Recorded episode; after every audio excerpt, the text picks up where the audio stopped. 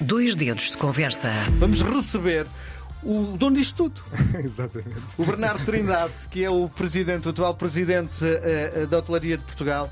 Bem-vindo à tarde da RDP Internacional. Satisfeito por trazer o, o, eh, Congresso ao Funchal? Muito satisfeito e as minhas primeiras palavras são para saudar os ouvintes da RDP Internacional. Muito obrigado, em nome Como nós sabemos, nós, aliás, percebe-se pelo meu sotaque, eh, nós somos uma ilha, uma ilha de imigração e o papel que a RDP faz no mundo é uma coisa absolutamente insubstituível. E, portanto, eu saúdo-vos e agradeço muito o facto de estarem a acompanhar este congresso. Eu acho que ele merece porque o Congresso tem sido bom, tem sido muito eh, interativo, com muitas participações, e isto obviamente valoriza muito uma atividade económica que na Madeira tem uma expressão muito, muito grande, como sabemos, mas felizmente para todos nós ela tem vindo a ganhar expressão um pouco por todo o país. Lembro-me bem porque em funções públicas, onde estive de 2005 a 2011, quando vim para Agora deixa-me dizer às pessoas que foi secretário de Estado do Turismo. quando estive em Lisboa de 2005 a 2011, quando cheguei a Lisboa, basicamente havia turismo, assim, mais organizado, no Algarve, em Lisboa e na Madeira.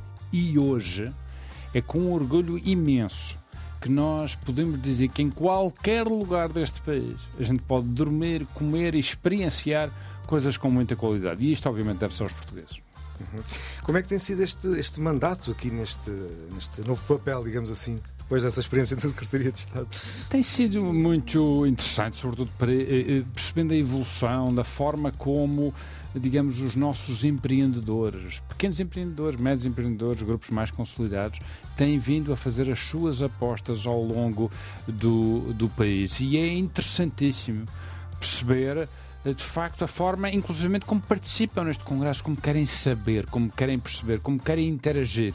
E isso é claramente um propósito nosso. Ou seja, a Associação de Hotelaria de Portugal é a associação mais representativa do setor eh, do, eh, do turismo, porque configura, obviamente, esta representação do hardware, que é um hotel, sem exprimir por todos os outros, mas um hotel tem uma dimensão, uma escala, um nível de investimento muito, muito grande, mas, sobretudo, as pessoas eh, virem cá. Porque esta questão de vir à Madeira, como é evidente, no meu caso é fácil de explicar mas muitas vezes as pessoas, para saírem do seu habitat natural, do seu hotel, da sua casa e fazerem esta deslocação, eh, é, é de facto um desafio. E foi para nós muito importante esta decisão. 32 anos depois da última vez que trouxemos o Congresso à Madeira, fazê-lo Novamente. regressar. Então, qual a importância destes encontros anuais? É muito, é muito significativa. Porquê? Porque hoje nós sentimos no quadro do- da, da atividade turística e da atividade de lazer uma alteração e que qualquer um de nós percebe. Antigamente, o que acontecia muitas vezes é que nós depositávamos toda a confiança numa opção de lazer no agente de viagens. O agente de viagem marcava tudo. Isso, foi no- Isso. isso é no passado, não é? Isso hoje acontece e continua a acontecer e os agentes de viagens são um, um parceiro muito importante. Mas hoje o consumidor assumiu claramente uma posição primeira. Isso é, eu quero marcar o meu pacote, eu quero contactar diretamente o hotel, eu quero contactar diretamente a companhia de aviação, eu quero compor o meu, eh, o meu pacote turístico. E são esses temas que, em resultado de uma dinâmica que o setor vem eh, apresentando, que estamos, que nos propusemos discutir neste Congresso. Porque não nos esqueçamos de uma coisa que é muito importante. Portugal cresceu, eh, cresceu acima da média da União Europeia, numa posição cimeira. E esse crescimento tem uma impressão digital. Turismo. Eu queria que nos falasse um pouco do tema eh, do, Congresso deste ano. Eu vejo ali sempre escrito por todo lado Horizonte 2030. É uma, É. perspectiva, é uma perspectiva futurista e muito dinâmica. E foi por isso que nós quisemos começar pela Madeira, porque era tempo de render tributo à região turística mais antiga do país, mas simultaneamente depois avançar com eh, uma, uma exposição muito interessante. Eh, e sei que a RDP vai associar-se a isto, a exposição do Dr. António Vitorino. Que é de facto alguém com um percurso e que pode de facto trazer no quadro da geopolítica mundial um bocadinho quase todos estes impactos que nós estamos a viver. É bom que não nos esqueçamos, o turismo está a crescer, mas estamos confrontados com duas guerras. Uma na Ucrânia, outra ah, ah, em, ah, em Gaza. E, portanto, tudo isto afeta os equilíbrios geopolíticos. Mas quisemos trazer isso e depois mergulhámos um pouco naquela que é a nossa atividade do dia a dia. Começámos por uma, uma questão que é uma questão hoje de, do presente e do futuro, seguramente, da sustentabilidade, que é uma responsabilidade das empresas, mas é também hoje uma exigência dos nossos clientes. Ou seja, a opção hoje passa por ser o hotel é sustentável, o hotel faz, faz um adequado recurso dos consumos energéticos, de água. Não, as pessoas já fazem essa opção. Uhum. E isso é muito, muito interessante. E, portanto, os hoteleiros têm que perceber que o desenvolvimento dos seus produtos tem que olhar para estas questões com, uh, com critérios. Tivemos há pouco a questão da inteligência artificial, que é um tema que de facto, à primeira vai vista, mudar muita coisa. Vai, vai mudar muita coisa. Porque o que é que acontece? Nós hoje, uh, uh, com acesso à inteligência artificial, podemos simplificar um conjunto de procedimentos. Quero chamar a atenção, contudo, que há um aspecto que é absolutamente incontornável. E isso qualquer um de nós é sensível e quem nos ouve. É a humanização da relação que a unidade hoteleira tem que trazer. É evidente que se eu puder fazer o check-in de forma automática, de simplificação, muito bem. Mas eu quero o elemento humano, eu quero contactar. Não é só robôs, é isso não era um. Não era, é um bocado aborrecido. Não é? não é, não é o caminho. Mas também quisemos trazer, trazer este, este ponto e vamos trazer já a seguir uh, um tema que é muito importante, tem a ver com a distribuição.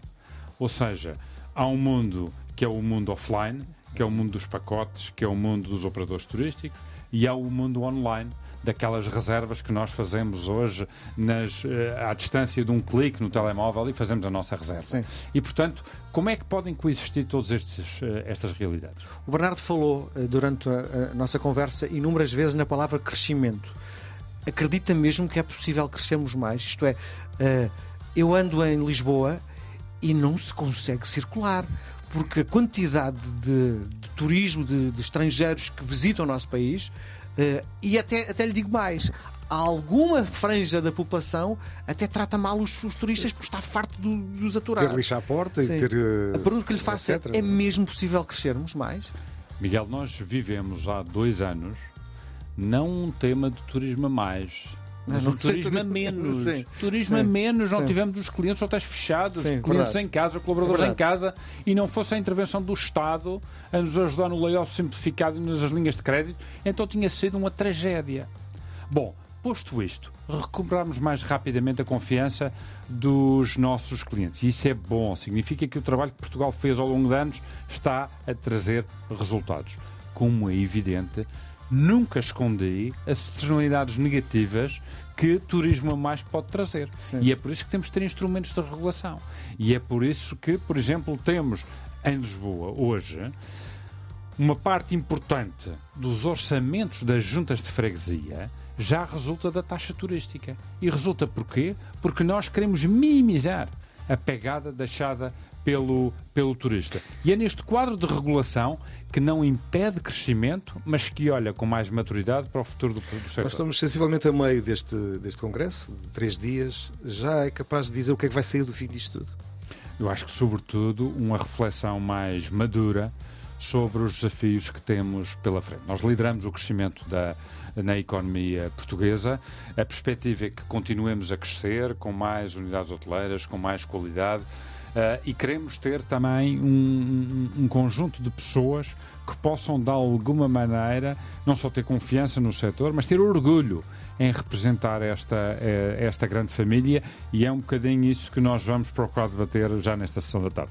Para quem não sabe o que é o Porto Bay, o Porto Bay é, digamos, a minha marca. Uhum. É, no fundo, a entidade com a origem na Madeira que cá. é da Madeira. São basicamente grupos familiares que se organizaram e que cresceram na Madeira. Têm neste momento um conjunto importante de unidades hoteleiras na Madeira, mas que alargaram a sua ambição para o continente português. Estão no Porto, estão em Lisboa, estão no Algarve e temos uma experiência internacional também no Algarve, nas cidades do Rio de Janeiro e em São Paulo.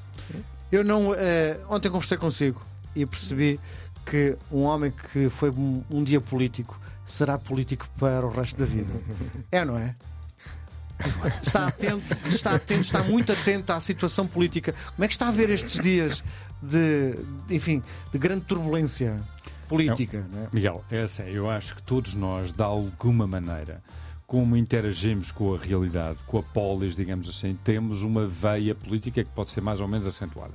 De qualquer maneira, aquilo que eu sempre disse enquanto dirigente da HP, enquanto migrei, se quiser, da política partidária para a política associativa, é que tudo isto é, é, é, é política. E respondendo à sua pergunta, como é evidente, nós, ainda que o setor esteja bem, que tenhamos, obviamente, grandes desafios pela frente, agora é bom que a política ajude e que a política, sobretudo, faça uma coisa que é importante ao longo destes tempos, se há coisa também que valoriza muito o turismo como atividade, atividade líder, é o facto de, no quadro político, se ter feito uma continuidade de políticas. Não tivesse aqui havido nenhuma vontade de, de, de, de alterar tudo, de destruir aquilo que tinha sido feito.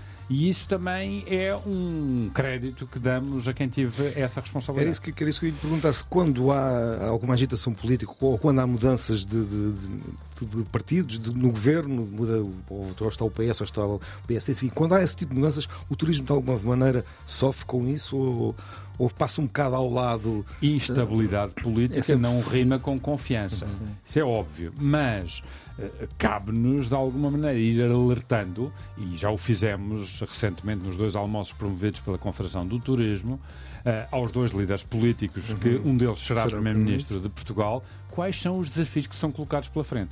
E desse ponto de vista, eu acho que nós estamos tranquilos e, sobretudo, com uma mensagem que não é disruptiva, é uma mensagem que faz sentido. Uhum. Bom, vamos jogar uma partida de ping-pong, é um jogo de palavras. Vamos lhe propor dois conceitos. O Bernardo escolhe um deles, pode escolher os dois, pode inventar um terceiro ou então não responder. Vamos a isso? Vamos a isso. Aceita? Vamos a isso. Para um cliente exigente, os remediados também contam? Todos contam. Recuperar ou fazer do zero? Eu gosto mais de recuperar porque dá uma, uma, uma, perspectiva dinâmica. Ainda assim, nós recebemos newcomers, recebemos pessoas que, no fundo, querem gravitar no, no turismo. Na Praia Verde ou na Lausanne? Na Praia Verde. Com comida de boa ou self-service? Eu acho que Praia Verde já é muito boa, mas uh, sim, pode ser uh, self-service. Para nacionais ou estrangeiros? Para todos. Reconhecimento de, dos clientes ou da crítica? Eu acho que a gente tem que conviver com tudo, mas eu gosto muito de ouvir os clientes. Com um golfe ou só hotel? Com um golfe e hotel. E a conversar com os clientes ou no seu gabinete? A conversar com os clientes, definitivamente. Esquerda ou direita? Ah, eu sou esquerda. Ping ou pong? Ping. Bernardo Trindade. Foi um prazer. Foi um prazer muito grande tê-lo aqui. Muito, muito obrigado. Obrigado por nos ter convidado para mais uma vez fazermos a cobertura deste grande evento. Obrigado. Sim, senhor. Muito obrigado. Tudo a correr bem. RDP Internacional. Portugal aqui tão perto.